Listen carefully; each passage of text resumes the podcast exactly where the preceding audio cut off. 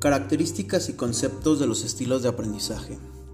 Según Kefe, los estilos de aprendizaje son los rasgos cognitivos, afectivos y fisiológicos que sirven como indicadores relativamente estables de cómo las personas perciben, interaccionan y responden a sus ambientes de aprendizaje.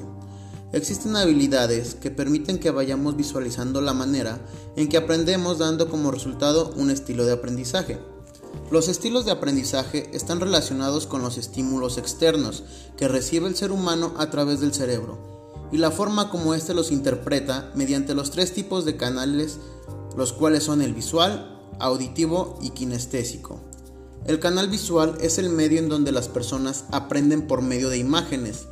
Este tipo de personas les gusta utilizar la lectura como medio de aprendizaje, por lo cual captan mucha información en poco tiempo.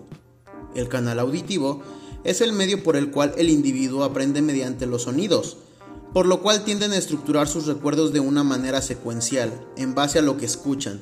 También tienden a aprender hablándose a sí mismo de manera externa o interna. En general, este tipo de personas tienen facilidad de palabra y les gusta participar en público.